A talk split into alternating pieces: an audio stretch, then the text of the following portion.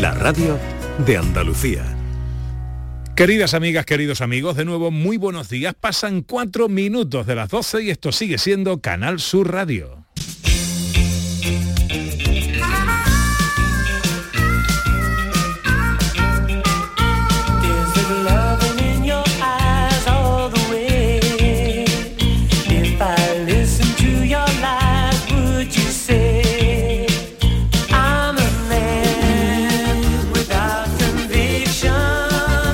Estuvieron en Sevilla.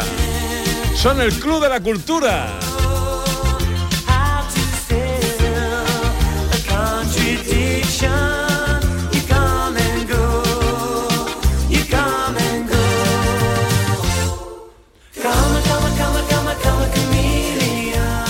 Allí ella como corresponsal de gente de Andalucía, ¿qué, qué tal estuvo? El fue glorioso, además este fue momento estelar, ya que lo dejaron para el bis final. Y fue, bueno, apoteósico. Todo el mundo bailando, además había público de todas las edades, un público muy ecléctico, muy pero entregadísimo. Boy George estuvo sublime, la voz mm, a mejor, más profunda, más... Estuvo pero genial. Bueno, de verdad, gracias a, imagino que al director de Icónica, Javier Esteban, que ha tomado la decisión de que venga a Culture Club. Que yo pensaba que Boy George no era el líder del grupo. Yo tampoco. Yo pensaba que, que, había un tío que se llamaba George y un y un amigo al que él siempre llamaba para cantar con él. Cuando lo llamaba él decía Boy George, Boy George. Pero Por favor, estás nominado para abandonar la academia, pero vamos rápido. Muy buen chiste. Mira ya, Javier y María no, se han ido. No vayáis, no vayáis, no vayáis. Lo he hecho por tu resfriado, Javier, a ver si te curaba. En fin. Hola, John Julius. ¿Qué pasa? Yo también, el niño Jorge, yo escuchando, era Culture Club y ahora mismo me doy cuenta que Boy George era el cantante del Culture cantante Club. Y, el líder y después era a solo, fue solo, ¿no? Sí, luego estuvo ya, solo, exacto, y ahora están otra vez juntos, el único concierto en toda España, ¿eh? Wow. Hola Sandra Rodríguez. Hola, ¿qué tal? Tú no estuviste en Culture no Club. Estuve, yo realmente solo conozco la canción esta del Camelio. no, no, conocen más, lo que pasa que no lo claro. Que no lo sabes. No, conocen más. Si vuelven, me apunto. Hola, director, buenos días. Buenos días. Oye, que Boy George sería en los 80, ahora ya será Old Man George o algo así. Old George. El viejo Jorge. claro. Ha comido algunos serranitos. Algunos serranitos ha comido, ¿no? Bueno, vamos a escuchar a los oyentes también en el día en el que os estamos preguntando por esos inventos eh, creados o no, reales o no, que merecen vuestro reconocimiento, vuestro premio en el 670 90 y 40200, que más lo he dicho, 670 940 200. Tenemos mensajes de los oyentes. Hola, buenos días. Buenos días. Hola. Alberto, desde Vélez Málaga, aquí en la Zarquía. Hola, Alberto. Yo le daría un premio, viéndote el otro día, Pepe, en la tele, al que inventó la comida. ¿Cuánto tardas tú en echar eso para arriba, hombre? Madre mía. Eso hay que darle un premio Nobel al de la comida. Tú cuando, cuando, entres por la puerta tienes que agacharte, ¿no? Venga, un saludo. gracias, hombre, gracias. Oye, que tengo un pelazo, que, vamos a hacerle. Es laca, ¿eh? Yo uso laca. Es laca, laca. Se, secador y laca. Luego cuando salgo de aquí con los auriculares que me lo aplastan, salgo hecho una prenda. Se le deja la señal en medio de todo el, tupé. Por ahí que pues nos cuenta. Yo le daría un premio a Eva Montero porque ella dice que le daría un premio al que inventó la radio, que seríamos sin ella. Vale, qué bonito.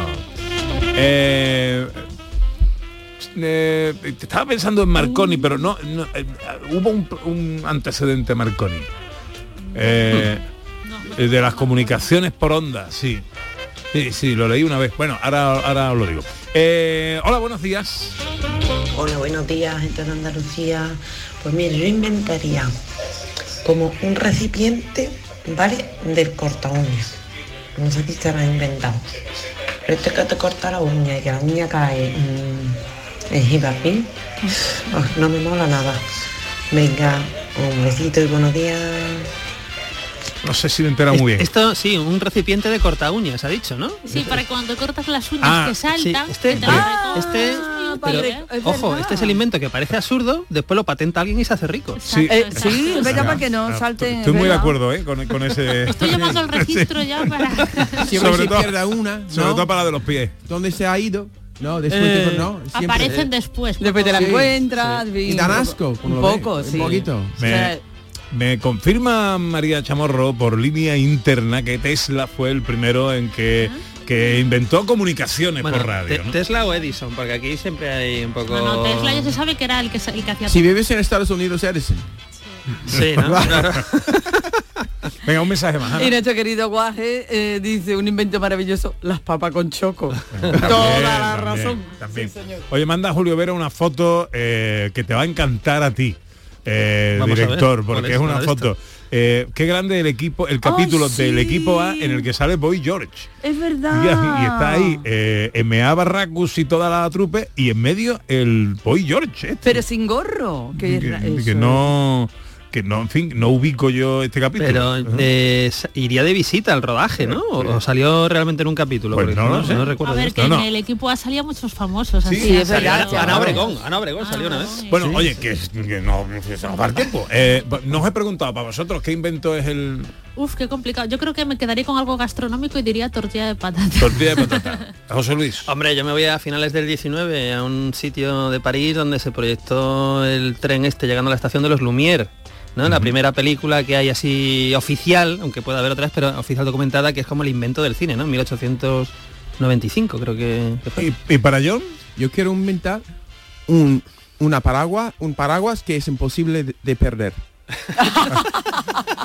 bueno que cuando te lo abandones te pite o algo te llame. Exacto, John, ya, John, exacto, que no me llama. abandones. Exacto. Qué bueno llueve, no me dejes en bueno, Ya, ya. eh, estaría bien también inventar un paraguas que realmente eh, no te mojara ¿no? Sí, pero Eh, lo hay, porque hay un paraguas que tiene como un impermeable a tu alrededor que te metes como una cortina de ducha. Ah, vale. Y te metes dentro. Sí, Ah, pero es un poco ridículo. Es ridículo, Y correcto. que no aporte ridículo. Eso sería lo ideal. Bueno, enseguida las escenas de Andalucía que nos traen al hombre más poderoso de Roma. Sí, vamos a ir a Roma otra vez, vamos a estar este, esta vez en la batalla de Munda, que es una batalla importantísima para lo que es el Imperio Romano, estamos todavía en época de la República, en el 45, y vamos a ver qué pasaba aquí entre Julio César y los hijos de Pompeyo. Y a ver si el guiricuela.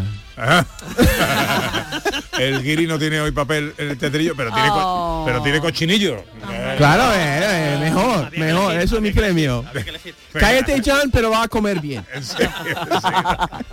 Mano de santo limpiar la ropa, mano de santo limpiar salón, mano de santo y en la cocina, en el coche, en el watercloak, mano de santo para el hotel, mano de santo para el taller, mano de santo te cuida, mano de santo te alegra la vida, mano de santo, mano de santo, ponte a bailar y no limpies tanto, mano de santo, mano de santo, ponte a bailar y no limpies tanto. Seguramente el mejor desengrasante del mundo. Pruébalo.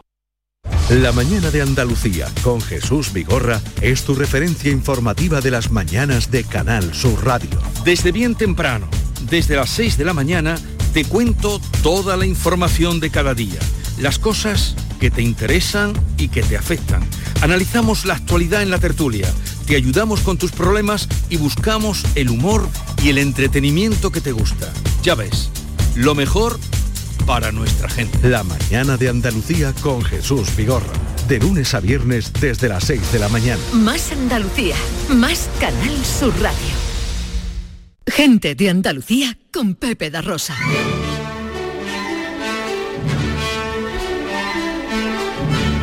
Producciones radioteatrales Gente de Andalucía presenta Escenas de Andalucía. Una recreación radiofónica de los episodios de la historia de Andalucía. Con el cuadro de actores de Gente de Andalucía. Escenas de Andalucía. Hoy, capítulo 84, el hombre más poderoso de Roma.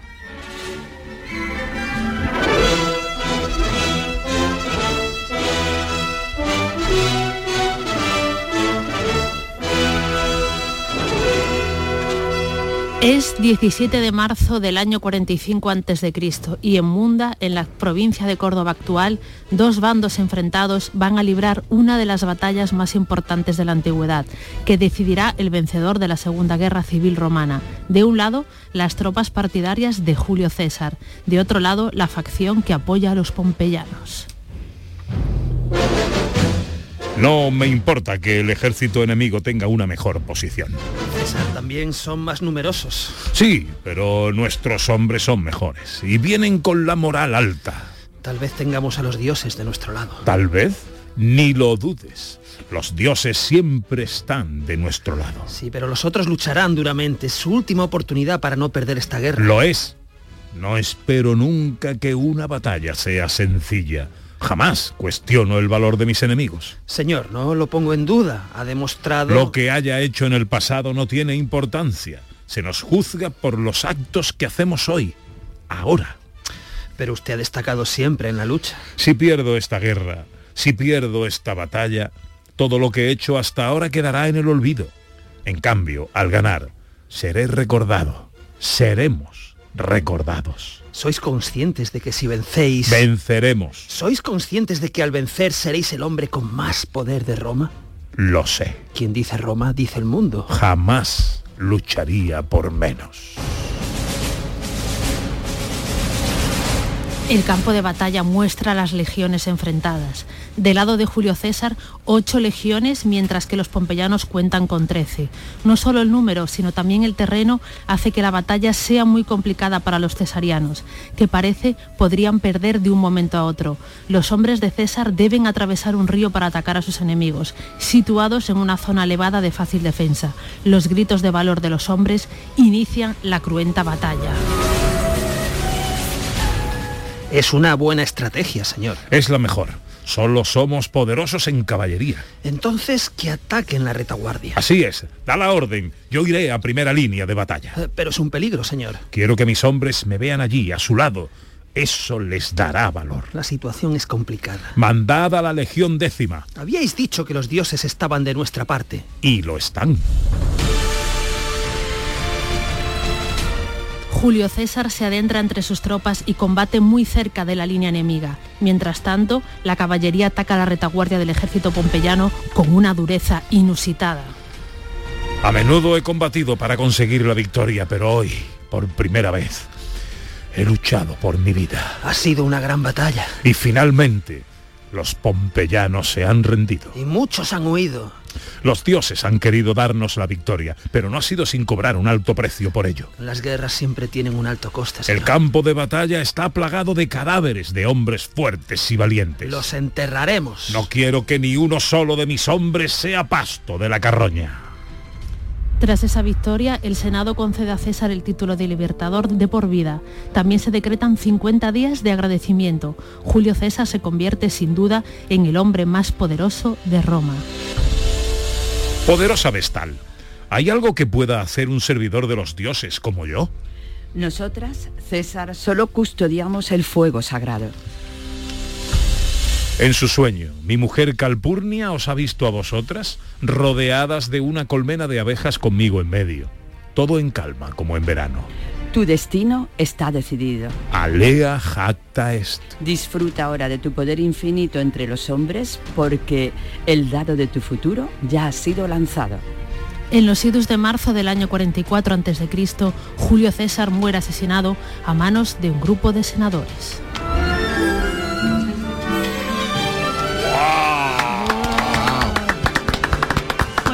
Batalla de Munda, importantísimo en el Imperio Romano, que todavía no es imperio, estamos todavía en época republicana, y se, juega aquí este, el futuro ¿vale? de la facción o pompeyana o julio cesariana, que al final gana Julio César. Se juega aquí en Andalucía. Normalmente, tradicionalmente, siempre se la ha situado en la, en en provincia de Córdoba actual. Es verdad que hoy por hoy hay otros estudios que dicen que si la batalla ocurrió en la zona de Écija. Todavía no se han puesto de acuerdo todos los investigadores, pero una batalla importantísima para, el futuro imperio, romano y para el devenir de la humanidad occidental. Mm. Bueno, pues era el capítulo 38 de las escenas de Andalucía. Oye, por cierto, que Julio Vera ha mandado una, una, un, fragmento del capítulo del equipo A en el que sale Boy George. ¿eh? Está en la furgoneta con ellos, no sé qué pinta, pero bueno, está ahí. 12 y 18. Granada, tierra soñada por mí. Mi cantar se vuelve gitano cuando es para ti bueno, director, explique por qué estamos escuchando esto, hombre. Bueno, yo, yo esta película, este es Manolo Escobar en su última película de protagonista, que es Todo es posible en Granada, película del año 82. Esta película la vi yo en el cine Alietar de Granada, que es como una de las grandes catedrales del cine que había en Andalucía, porque ahora ya no es cine ni nada. Em, y ahí vi yo En busca del arca perdida, Regreso al futuro, ET, Ben Hur, y todo es posible en Granada. Y la vi en el 82, supongo, con unas colas bestiales, cines llenos. Y creo que la vi pues con mi madre con mi tío Carlos y con mi abuela, mi abuela, que hoy es su cumpleaños. ¡Hombre! ¿Se, pueden dar datos? Nombre, edad y todo hombre, eso? mi abuela es Flora, Flora, Flora Rivas Martínez, Flora, ¿no? Eh, y cumple, es que es una cifra, oye, importante, ¿no? Porque cumple hoy sábado 96 años. ¿Qué dice? 96 años, ya es una edad, ¿eh? Y nada, y yo me acuerdo pues de ese día, ¿no? Y hay que decir que a mi abuela también le gustaba el cine, porque yo recuerdo ver con ella muchas pelis, ¿no? Eh, en casa, porque estoy hablando de los 80, por ejemplo, que nos reuníamos a lo mejor, pues, cuando solo había una cadena o cadena y media, pues claro, no había mucha opción, ¿no? Y, y yo, su película favorita, yo diría, yo diría que su película favorita es esta. Llévelo usted señorito, que no vale más que un real. La Violetera. Esto es La Violetera, película con Sara Montiel. Eh, Sara Montiel, años finales de los 50 creo que es esta peli. Y ojo, que el partener de Sara Montiel era Rasbalone, Rasbalone, ¿no? Que una estrella también de la época, y aquí estaban los dos.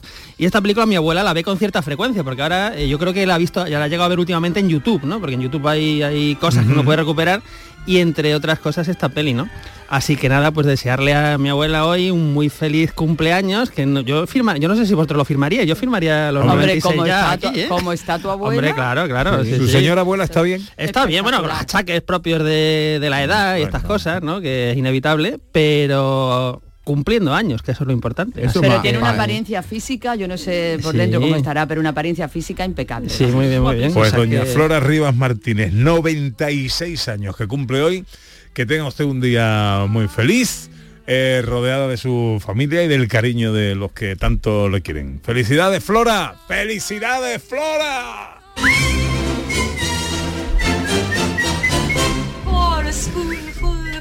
Bueno, vámonos al cine, Ana Carvajal. Vámonos al cine y si hablamos de actualidad cinematográfica, pues tenemos que hablar del Festival de Cine de San Sebastián. Pues ahí llevamos los últimos días en el Festival de Cine de San Sebastián, que la verdad es que es muy variado, hay muchas películas, abrió con Modelo 77, que después hablaremos de ella, la película de Alberto Rodríguez, pero ha estado una película eh, con Ricardo Darín, que es Argentina 1985, que va a ganar el premio del público, seguro, sí, sí, seguro, vamos. Eh, hay películas españolas como La Maternal de Pilar Palomero o La Consagración de la Primavera de Fernando Franco. En fin, muchas películas. Hay una que me ha llamado la atención, que es El Crítico, que esta es una película documental sobre Carlos Bollero. Carlos Bollero, sabéis que es un crítico que ya está un poco de retirada, ¿no? Porque ya, por ejemplo, este año ya no ha cubierto el Festival de San Sebastián. Y entonces le han hecho un documental, ¿no? Porque eh, ahí ha, creado mucha polémica en los últimos 40 años Carlos Bollero, ¿no? Sí, bastante Pero incluso entre, los, entre los propios críticos de cine, porque no sé si sabéis que en 2008 hubo una serie de críticos de cine que firmaron un manifiesto contra Carlos Bollero, porque no fuera más festivales. ¿Por qué? Porque Carlos Bollero, Bollero, muchas de sus críticas en San Sebastián en Cannes, pues era, oye, pues es que me he dormido a la media hora de esta película de Kiarostami. sí, sí, era implacable. O Lars von Trier es un tarado, este tío que hace, ¿no? Y, protestaban por esa forma tan visceral de enfrentarse al cine. Pero bueno, yo creo que es parte del juego, parte de su personalidad, parte de su personalidad y yo creo que bueno pues es, alguien muy interesante. Y ya para concluir del San Sebastián, hoy, hoy son los, eh, los, premios y tal, pero hay que decir que han pasado estrellas como Olivia Wilde, como Juliette Binoche y David Cronenberg. Y ayer llegó Ana de Armas a San Sebastián. Oh, cada día me gusta más. Porque presenta la película Blonde sobre la figura de Marilyn Monroe, basado en una novela de Joyce Carol Oates, que veremos en Netflix a partir del 28 de septiembre, que tiene muy buenas críticas. Y de Armas está en San Sebastián y ya está.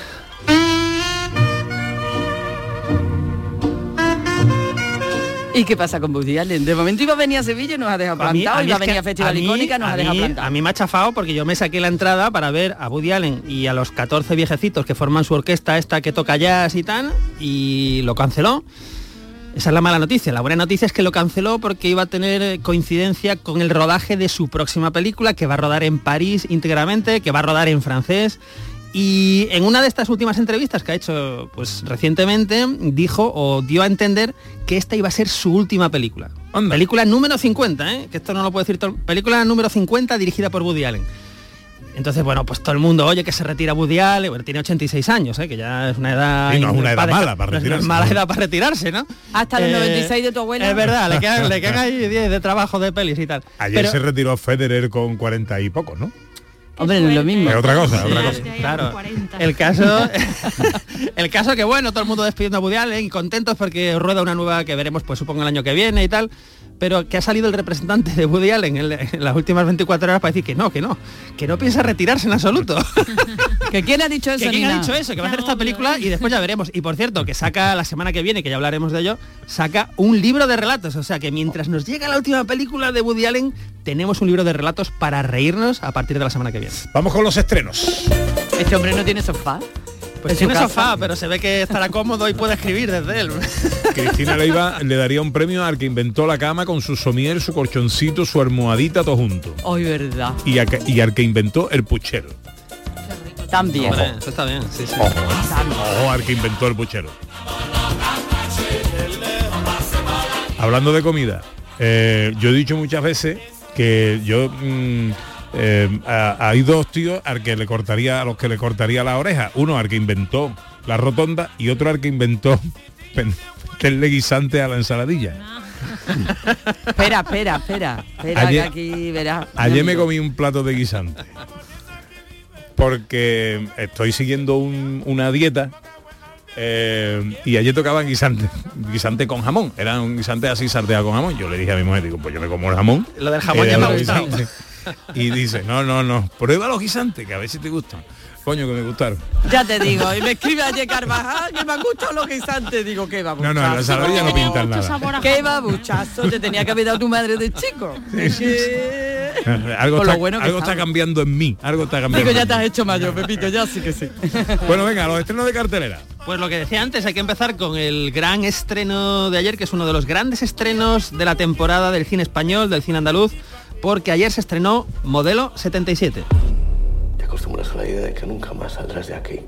Hasta que un día de repente pasa algo que te recuerda quién eras. Yo no soy un delincuente. No pueden caerme seis años por eso, no tiene sentido. Esta es mi celda y aquí se hace lo que yo digo. ¿Tú por qué estás aquí? Eso no se pregunta. Tarde o temprano. Bueno, el plantel de momento es de lo mejorcito, ¿no? De lo mejorcito. eh, a ver, dirige Alberto Rodríguez, que sabemos que es de los mejores directores que tenemos en el cine español. Y en el reparto tenemos a Miguel Herrán, tenemos a Javier Gutiérrez, que repite con, con Alberto Rodríguez, tenemos a Jesús Carroza, Fernando Tejero. Nos vamos al año 1977, a una cárcel de Barcelona, eh, nos vamos a eh, una época donde se están produciendo muchos cambios en España, pero también eh, los presos luchan por una amnistía, quieren que los cambios que hay fuera se produzcan también dentro. Eh, entonces, bueno, yo creo que es un cine muy potente el que hace Alberto Rodríguez, que además viene acompañado por su eh, panda habitual, por así decirlo, Rafael Cobos en el guion, Alex Catalán en la fotografía, Julio de la Rosa en la música. En fin, es una de las películas estrella de este otoño, sin duda, modelo 77.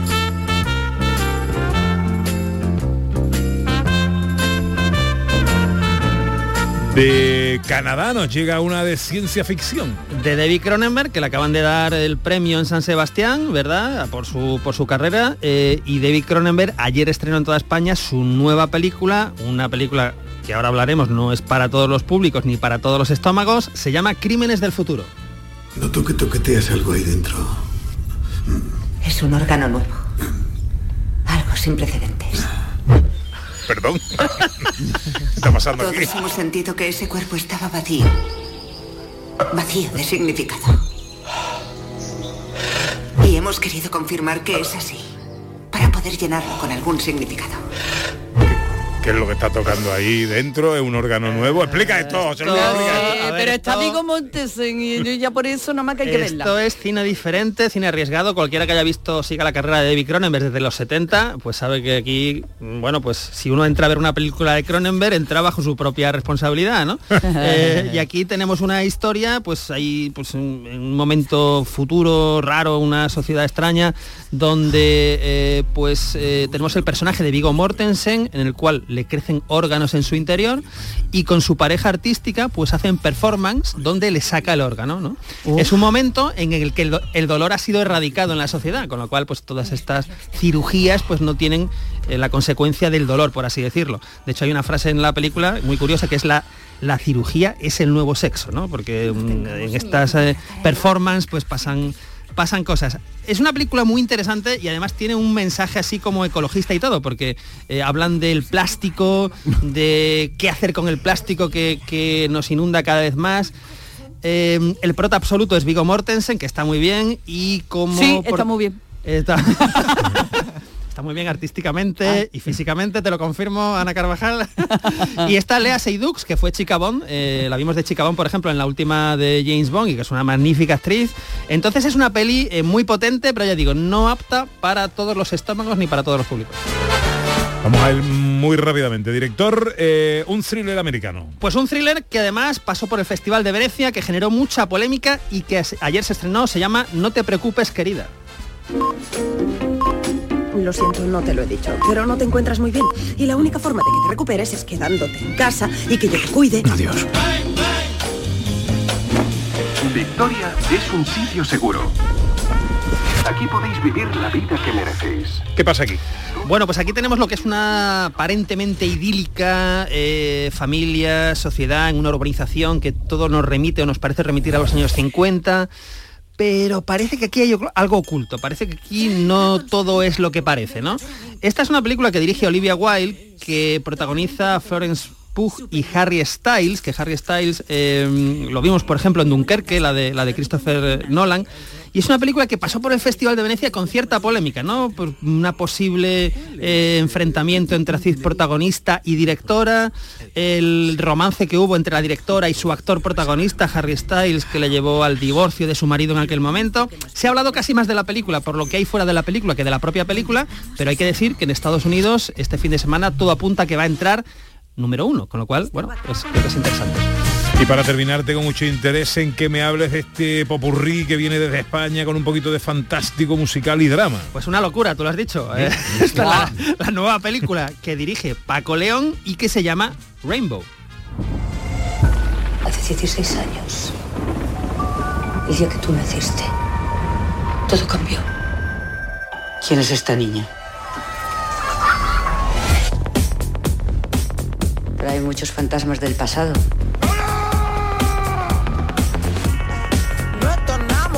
Estoy buscando a mi madre. ¿Por qué? Pues tenemos aquí eh, un- eh, una versión absolutamente, bueno, muy contemporánea y absolutamente libre, pero inspirada en cierto modo en el clásico de- del Mago de Oz, ¿no? Eh, al- a, la- a lo que Paco León pues le interesa o le, o le inspira, ya digo, el, el clásico del Mago de Oz. Es una película protagonizada por Dora Postigo y entre los secundarios encontramos a gente, por ejemplo, como Carmen Maura o Carmen Machi, ¿no? Tiene la particularidad que esto ha pasado con otras películas de Paco León que eh, se estrena en cines y se estrena en Netflix, con lo cual, eh, bueno, pues es una película que uno puede ver en el formato que, que desee. En la tele que ponemos hoy, Bueno, pues en la tele, la dirección de Canal Sur Televisión ha eh, creído oportuno interrumpir el ciclo western para emitir hoy a las tres y media Todo es posible en Granada, en homenaje a mi abuela que cumple 96 años. Entonces a las tres y media tenemos Todo es posible en Granada. yo sé que tiene usted mano ahí, ¿eh? Hombre, se nota que yo influyo, yo no lo sabía, pero eh, dirigida por Rafael Romero Merchen, que es un director de westerns, a que Tarantino, por cierto, admira mucho. Tenemos a Manolo Escobar, pero entre los secundarios, ojo, Rafael Alonso, Luis Varela, Luis Bermejo, Manolo Gómez Bur, en fin, un reparto de secundarios eh, impresionante. Y por supuesto los escenarios naturales de Granada, ¿no? Con lo cual hoy a las tres y media, esto en homenaje a mi abuela que cumple 96 años, todo es posible en Granada. Qué magnífico regalo de cumpleaños hombre. ¿eh? para tu Qué abuela. sorpresa. Es que Canal Sur está en todo. Está en todo, no pierde. Hablabas antes de, un crítico y hablando de crítica, eh, nos manda el profesor Carmona la que le han hecho a un cantador que siempre mm, levanta polémicas, ¿no? Que es el niño de Elche, ¿no? Pues le dan un repasito importante y el titular nada más, que os leo el titular, dice, el niño de Elche canta balleno. Bueno, y habla aquí de que es un ejercicio extremo de egocentrismo, pedantería y soberbia. Madre mía. En fin, parece que, Que no al crítico no le ha no le ha gustado gustado, mucho Parece el casi niño hasta inquina personal, ¿eh? Sí, sí. Es crítica. Bueno, que pasan 34 minutos de las 12. Enseguida John Julius y sus cosas. Gente de Andalucía con Pepe da Rosa. Sevilla. Canal Sur Radio. En este mes de septiembre arranca una nueva temporada cultural en el Auditorio Nissan Cartuja. No te pierdas Ángel Martín con su espectáculo 103 noches, la obra de teatro infantil Heidi, los versos de Natalia Millán en el espectáculo Una noche con los clásicos o el musical de flamenco. Entra en auditorionissancartuja.com y no te quedes sin tu entrada. Repetimos, auditorionissancartuja.com. ¿Planeando salir de escapada o de fin de semana? Recuerda, hay otra Sevilla. Asómate a la provincia y disfruta de un turismo seguro en cada uno de sus espacios naturales, pueblos monumentales y alojamientos. Cambia de vistas. ProDetour Turismo de la Provincia, Diputación de Sevilla. ¿Quieres un scooter de gran cilindrada pero no tienes el carnet de moto grande? Pues estás de suerte. En Automoto Navarro Hermanos podrás encontrar el nuevo Peugeot Metropolis 400 con un diseño deportivo y conducción homologada con el carnet de coche. Ven e infórmate de nuestras condiciones de financiación. Automoto Navarro Hermanos, concesionario oficial Peugeot Motorcycles y su red de agentes. La selección española lidera el grupo segundo de la Liga de Naciones tras cuatro partidos y ocho puntos conseguidos, uno más que Portugal. Suiza solo ha ganado un partido. Con este aval nos enfrentamos este sábado a Suiza en la Romareda, en Zaragoza. Y además vive desde la Rosaleda el Málaga Villarreal B y la Supercopa de Baloncesto. Y todo en la gran jugada de Canal Sur Radio. Este sábado desde las 6 de la tarde con Jesús Márquez.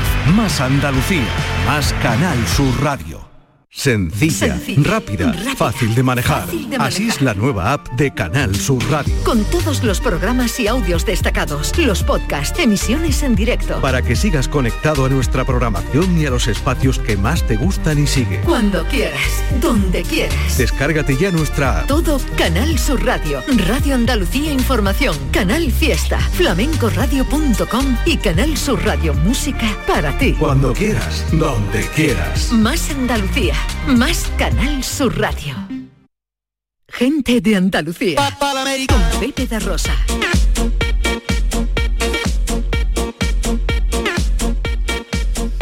Bueno, eh, nuestro eh, Guiri querido nos habla hoy. ¿Te han llegado las fotos de Carlos de mi tierra? Sí. Te han llegado, ¿no? ¿Qué pinta le ves tú a ese cochinillo? Muy, muy bien, muy bien. No es mi dieta normal. Ajá. No lo como todos los días. Claro. Hombre, afortunadamente para los cochinillos. Claro. porque mira, y, y viene bien porque hoy otra vez hablo de comida. Ajá. ¿No? Porque Pero hemos hablado de la, la- favorita, la bebida favorita, entonces ahora que toca. Well, mira, eh, tú sabes ya que mi, mis- mi fuente principal de la alimentación es el pan y el agua. Pa- Pero no lo digas ahora que está Carlos, el de mi tierra, Ya, está pero eso va a cambiar hoy. Luego te va a dar de Sí. comer y va a decir, no, Claro. pues yo te he preparado un poquito de pan y un poquito de agua. Sí, claro. Eso es como para la cárcel. ¿eh? Claro. Y el resto de Por comida eso- para los demás. Eh, por eso quería demostrar a vosotros y también a los oyentes que no soy un saborío, que también hay un poco de, de alegría en mi dieta. Por ejemplo, ¿no? Como mucha fruta. ¡Hala! Venga, venga, mira. Que despliegue, señores. También come fruta. Claro. Oye, que los plátanos son muy ricos. Eh, maravilla. Me voy a apuntar en la agenda y a comer contigo una vez al mes. Claro.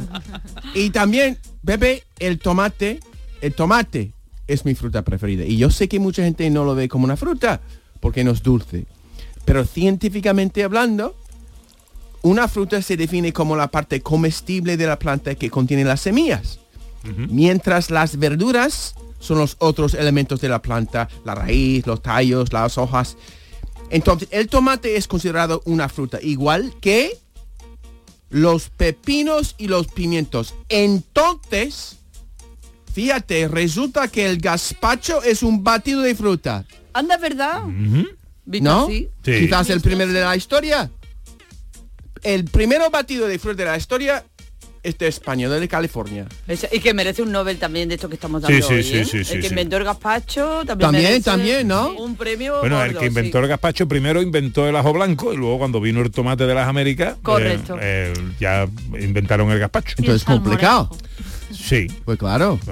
Mira, em, también, hablando cien- científicamente, la aceituna es una fruta. En- verdad. entonces, por la mañana, cuando como mi pan tostada con tomate triturada y aceite de oliva, estoy comiendo una especie de pan con mermelada. Con fruta. Con fruta, no con mermelada, porque la mermelada tiene azúcar. Y tú estás comiendo ¿Siempre? pan con tomate y aceite. Claro. La, la el azúcar es el elemento que conserva la fruta. Ah, pues eso, eso estropea mi punto siguiente.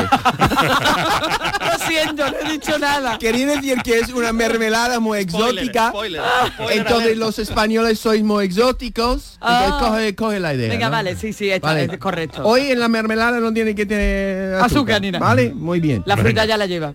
Lo que quiere decir es que los españoles soy- sois muy exóticos. Mira, ahora dejando lo científico por, por un lado y hablando, digamos, de la fruta dulce, también soy un gran fan.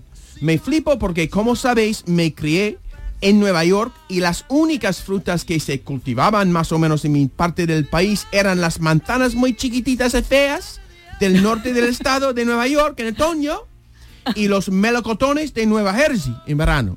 ¿Vale? En mi infancia... ¿Cómo has dicho Nueva Jersey? Nueva Jersey. Nueva Jersey. Así se dice. No. New Jersey. New Jersey. Ah. Estoy intentando Ah, para que los oyentes me entiendan. Pero ya pero. Eso es lo que pasa cuando intento aclarar, me cago. Veo New Jersey, New York. You know, screw you. Vale, mira. En mi infancia era casi un milagro que tanta fruta, naranjas de Florida, uvas de California, sandías de Georgia, peras del estado de Washington, llegara a los supermercados de mi barrio. Y con frecuencia la fruta era lejos de estar en su punto y se pudriría antes de llegar a su punto. Pero ahora vivo en un sitio en Andalucía donde se cultivan frutas de todo tipo, incluso fruta tropical y delicada, por ejemplo, higos y brevas. ¿No? En mi infancia nunca se veía este tipo de fruta en los supermercados y tampoco la granada, la chirimoya, el paraguayo, el albari, uh, albari, ah, albari. Albari. De, Nueva York- de New Jersey. Albaricoque. El baricoque. Toda esta fruta no he probado nunca hasta llegar a Sevilla. Ay, qué Entonces- infancia más triste. Qué ¿no? triste. No, no, no, no, la alegría, la alegría de con 38 años tenía esta revolución de paladar. Eso sí, Sí, es verdad. sí, ¿No? sí. Eso sí es verdad. Yo he descubierto hace poco el kiwi amarillo. Qué Sí. rico. Pues ¿Sí? riquísimo. Dulce, dulce, riquísimo. Hay que Bueno, comerlo, se dice, con la, la piel. El kiwi. El kiwi kiwi. bien. Está un poco peludo. Para ¿no? las vitaminas, para las vitaminas. Para la, el- el- la vitamina está en el pelo, en lo feo y lo, lo saborío No. está la vitamina. Así es la regla de la vida. No, lo que nos viene bien no sabe bien. ¿Vale? No Mi- te coma el pelo de los kiwis, que tienen mucho Bueno. microbio. Que te va a arañar la barriga por dentro, ¿eh? Claro. Te va a convertir en el Yeti. ¿En who? ¿En qué? En el Yeti. En el- A mí me, me encanta. Antes mi fruta preferida era, era la pera, pero ahora es la chirimoya. Ay, qué rica la chirimoya. Pero es, es difícil encontrar una chirimoya en su punto. Las ¿O granadas también están buenísimas. Sí. Buah, en zumo. ¿En zumo? Sí, puedes hacer zumo de, de De granada. granada. como haces el de naranja, igual, Sí. el exprimidor.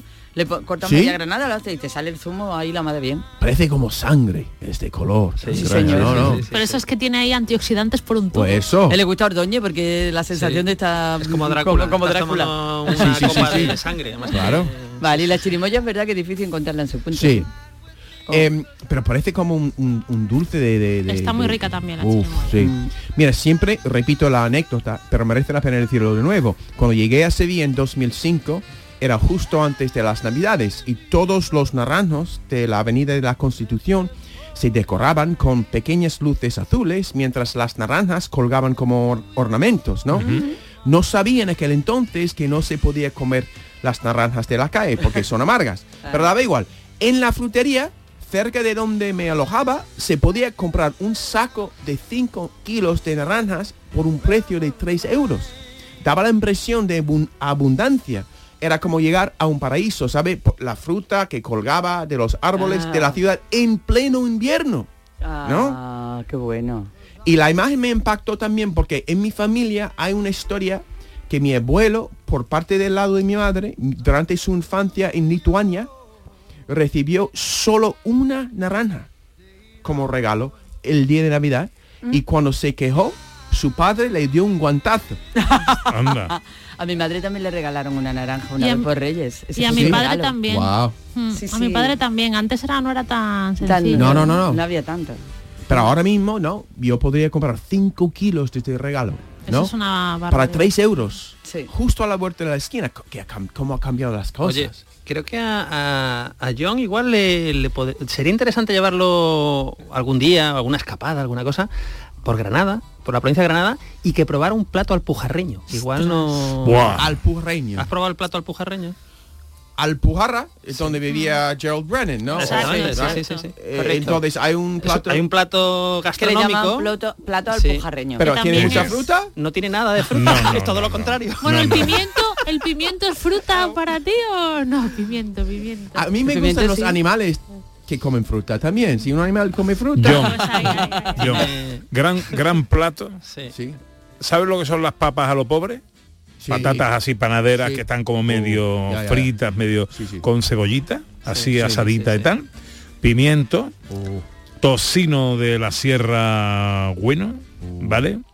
Eh, chorizo. Chorizo y rico. Wow. Ahí rico, rico. Y uno o dos huevos por lo harto coronando ya Frito, huevos eh, fritos. el turmalé. ¿eh? en, Eso es. en algunos sitios hasta te pueden poner morcilla y todo.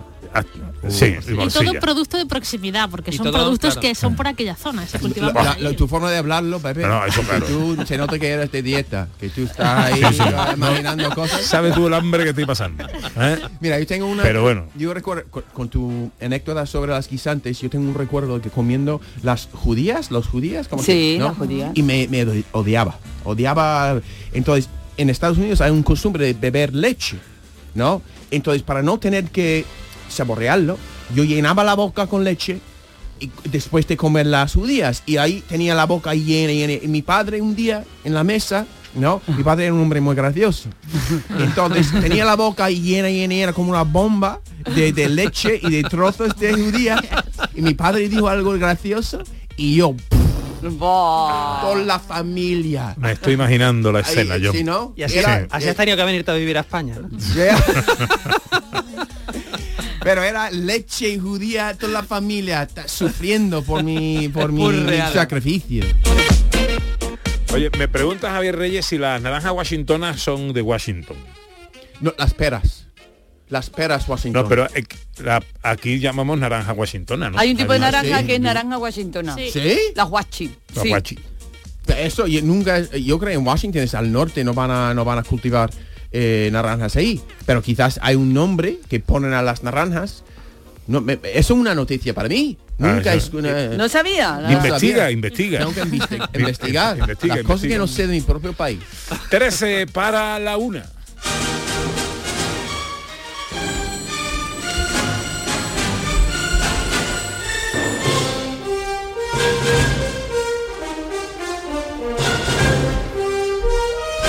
Bueno, el cine a través de sus estrellas. eh, ¿Qué estrella nos traes hoy, director? Bueno, pues hoy las estrellas son como algo mágico, ¿verdad? Tienen talento, son guapas. Eh, la semana pasada vimos a... hablamos de, de Paul Newman.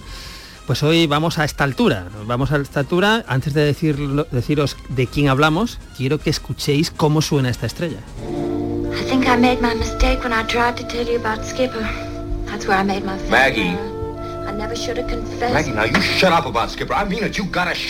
Estáis escuchando, la primera persona que ha hablado es Elizabeth Taylor, que es otra de las grandes estrellas de Hollywood, otra de las grandes estrellas del cine, que aquí precisamente está con Paul Newman. En esta película que, que hicieron juntos, el gato, la gata sobre el tejado de zinc caliente, vaya. ¿no? Em, bueno, pues Elizabeth Taylor nace en 1932, muere en 2011, nace en Londres, que esto no, no lo recuerda todo el mundo, ¿no? Y muere en Los Ángeles y tiene un carrerón, ¿no? Desde los años 40 pues hasta los 80 prácticamente es una actriz que, que, bueno, pues nos, nos deja grandes películas como esta que estamos escuchando, de la gata sobre el tejado de zinc caliente, pero tiene mucho más.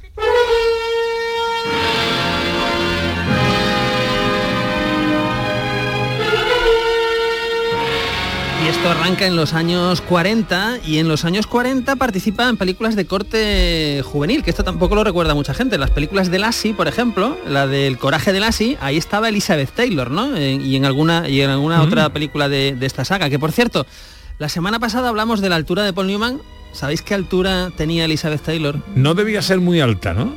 Aquí vas bien. Vas bien. 1,60, 1,60. 1,57 de altura. ¿Qué que ver- dices? hay que ver, so- fíjate las estrellas, lo bajitas que son en la vida real. ¿eh?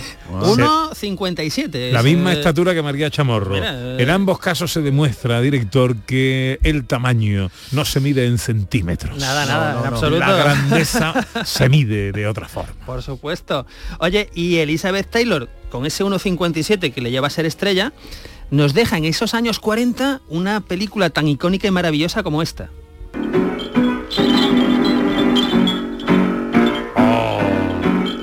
Todas las navidades la veíamos en casa. ¿eh? Es una película muy de corte navideño. Esto es el año 49, dirige Melvin Leroy y es una adaptación de Mujercitas, claro, que ha tenido varias adaptaciones a lo largo de los años, una hace poco, de hecho. Pero bueno, yo creo que esta es la que se ha quedado como gran adaptación de Mujercitas y como ese clásico navideño que, que siempre, siempre presta a ver. Estaba Elizabeth Taylor haciendo de Amy, pero también estaba Janet Lee, que después recordamos sobre todo por la escena de la ducha en Psicosis, ¿no? Y Jung Allison, que era, que era yo, ¿no? Era un, un trío de actrices maravillosa en estas Mujercitas. Esto en los años 40, año 49, pero en la década siguiente, pues Elizabeth Taylor llega a otra película cumbre en su carrera. Llévate a las mujeres. Nos alegramos mucho de tu suerte. Ahora vete a tu casa. Vaya, está usted muy guapa, señora. Siempre lo ha estado. Siempre he dicho que estaba para comérsela. Bueno, claro, claro. ¿Qué pasa? ¿Qué pasa? Que James Dean llega muy chulo en esta escena de gigante y empieza a decir cosas de Elizabeth Taylor, que es la señora de Rock Hudson, ¿no? Entonces, pues ahí hay un, un guantazo que le mete Rock Hudson a James Dean. Estamos hablando de Gigante, la película de George Stevens del año 56, una película mítica, eh, ya digo, Elizabeth Taylor, James Dean, que fue su última película antes de morir en el accidente de tráfico, y Rock Hudson, pues también que era otra, otra de las grandes estrellas de la época, y es una de esas grandiosas, grandiosas películas. Pero vamos a, vamos a escuchar algo, algo muy curioso y no habitual en Elizabeth Taylor. Are we up here? Hombre, cantando. Me here at last on the ground. You in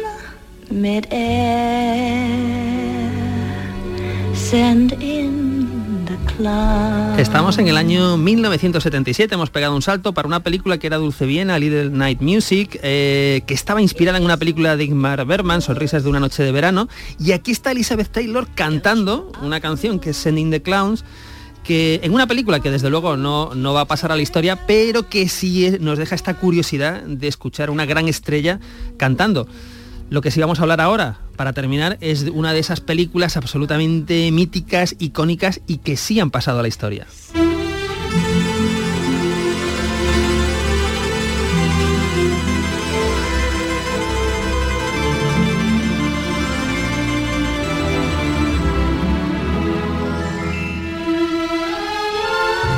Esto es Cleopatra, película del año 63 dirigida por Joseph Leo Mankiewicz. Es una joya, es la película, fue la película en su momento la más cara de la historia.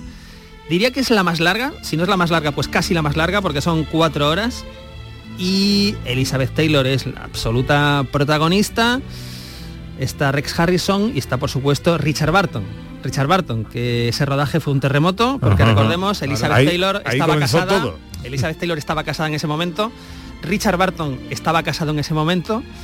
Y se juntaron, ahí surgieron chispas y se Y rompieron. lo que no son chispas. Se rompieron sus matrimonios y nos dejaron, aparte de una grandiosa, una grandiosa película, eh, hay que recordar que Elizabeth Taylor a lo largo de toda su carrera se casó siete veces, que no es mala, no es mala marca, pero dos de esas siete veces fue con Richard Barton, es decir, fue una relación eh, de ida, de vuelta, de pasión, de desamor, de broncas, de alcohol, de, actuación, de interpretación. Eh, bueno, eh, hasta que murió Richard Barton, que murió en el 84, antes que Elizabeth Taylor, pues yo creo que fue una relación absolutamente apasionante. Y voy a cerrar con lo que escribió, le escribió Richard Barton en su día a Elizabeth Taylor, que le dijo, tú eres probablemente la mejor actriz del mundo, lo que junto a tu extraordinaria belleza te hace única. Mm. Qué bonito. Eh, Qué bonito, ¿Es qué cosa. verdad que tenía ojos ¿Qué cosa eh, de- ojos decía de un color morado? Siempre han dicho Creo que eran azules, ¿no? Eran como o grises Grises, Sí, pero en algunos sitios, como claros que parecen John, azules, ¿no? Eh, eh, le decían que tenían como un tono violeta. Un Sí, tono eso, violeta de- es la palabra. Sí, un sí, tono sí. de una, un- una especie de Sí, azul. eran muy especiales porque es parte de su personalidad, ¿no? Esos, esos ojos ahí grandes y, y coloridos, ¿no? Sí. Eh, La escena de la entrada de Cleopatra en Roma es espectacular. y, hay, y hay que recordar que Cleopatra no había nada digital. Porque ahora dices, bueno, esto es fácil, se hace- metemos aquí los Sí. 40 Ajá. informáticos y lo... No, no, eso es, o son escenarios, o son extras, o son... eh, bueno, y es una película que en su momento, en su momento no funcionó demasiado bien en taquilla, pero que ha quedado como un clásico absoluto de la historia del cine. Eh, Richard Barton hacía de Marco Antonio, ¿no? Antonio, y eh, el, el- el Rex eh, Harrison Era hacía de Julio César, Julio de César, nuevo Julio César. Es que siempre está. Un, peliculón. ¿eh? Oye, no quiero imaginar lo que serían los ensayos en esa época entre Richard Barton y Elizabeth Taylor. ¿eh?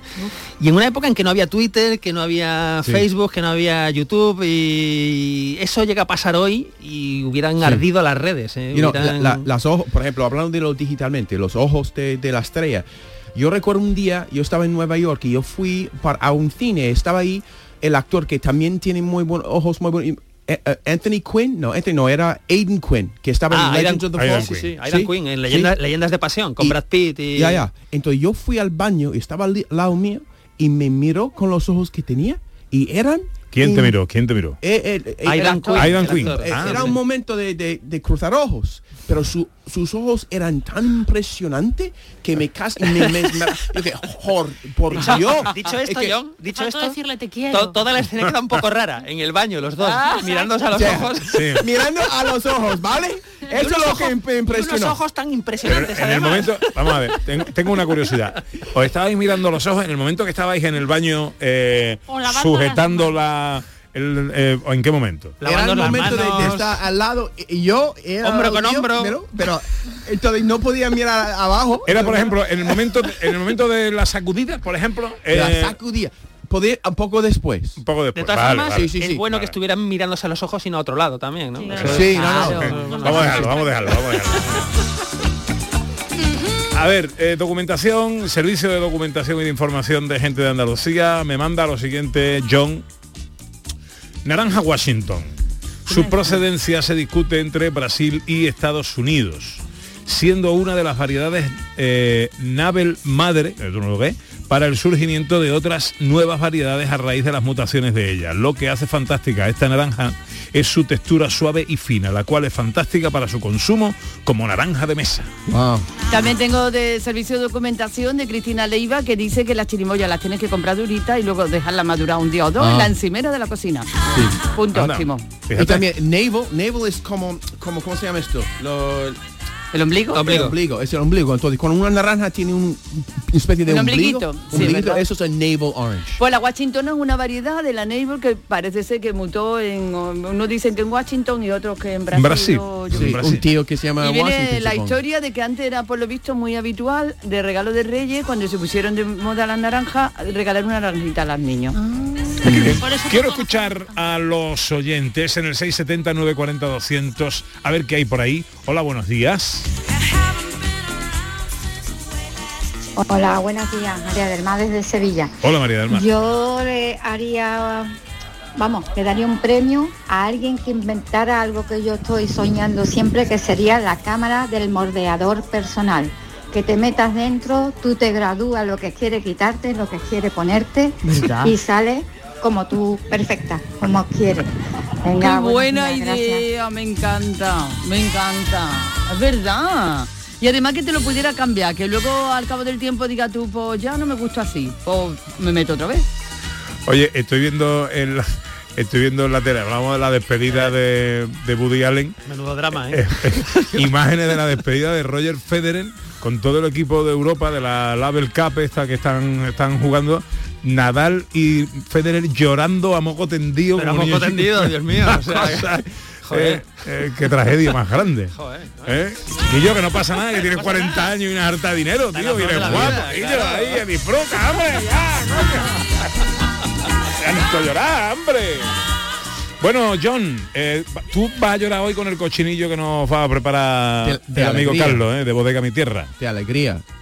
Y ya con mi imaginación, tú sabes, voy, un- voy a tomar un, un- un pequeño descanso del pan y agua y de la chirimoya. Y de la chirimoya. Y para, para alimentarme bien. Haces como- bien, haces Como bien. un andaluz. De todas formas que de le, pongan, categoría. que le pongan una frutita al lado para que no Una se sienta- naranjita. Claro, Sí. para que no Un se poquito de sienta- pan, un poquito de pan, un vasito de agua y una naranjita.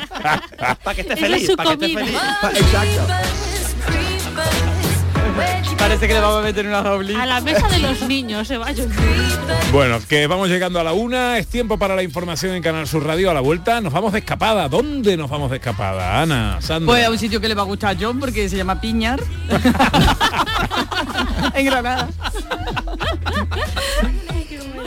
Muy bien, y después de esto, amigas, amigos, ah, nos quedamos sin palabras. Eh, John, pásalo bien, luego nos vemos. Sí, nos vemos. Ahora Muy bien. llega la información a Canal Sur Radio.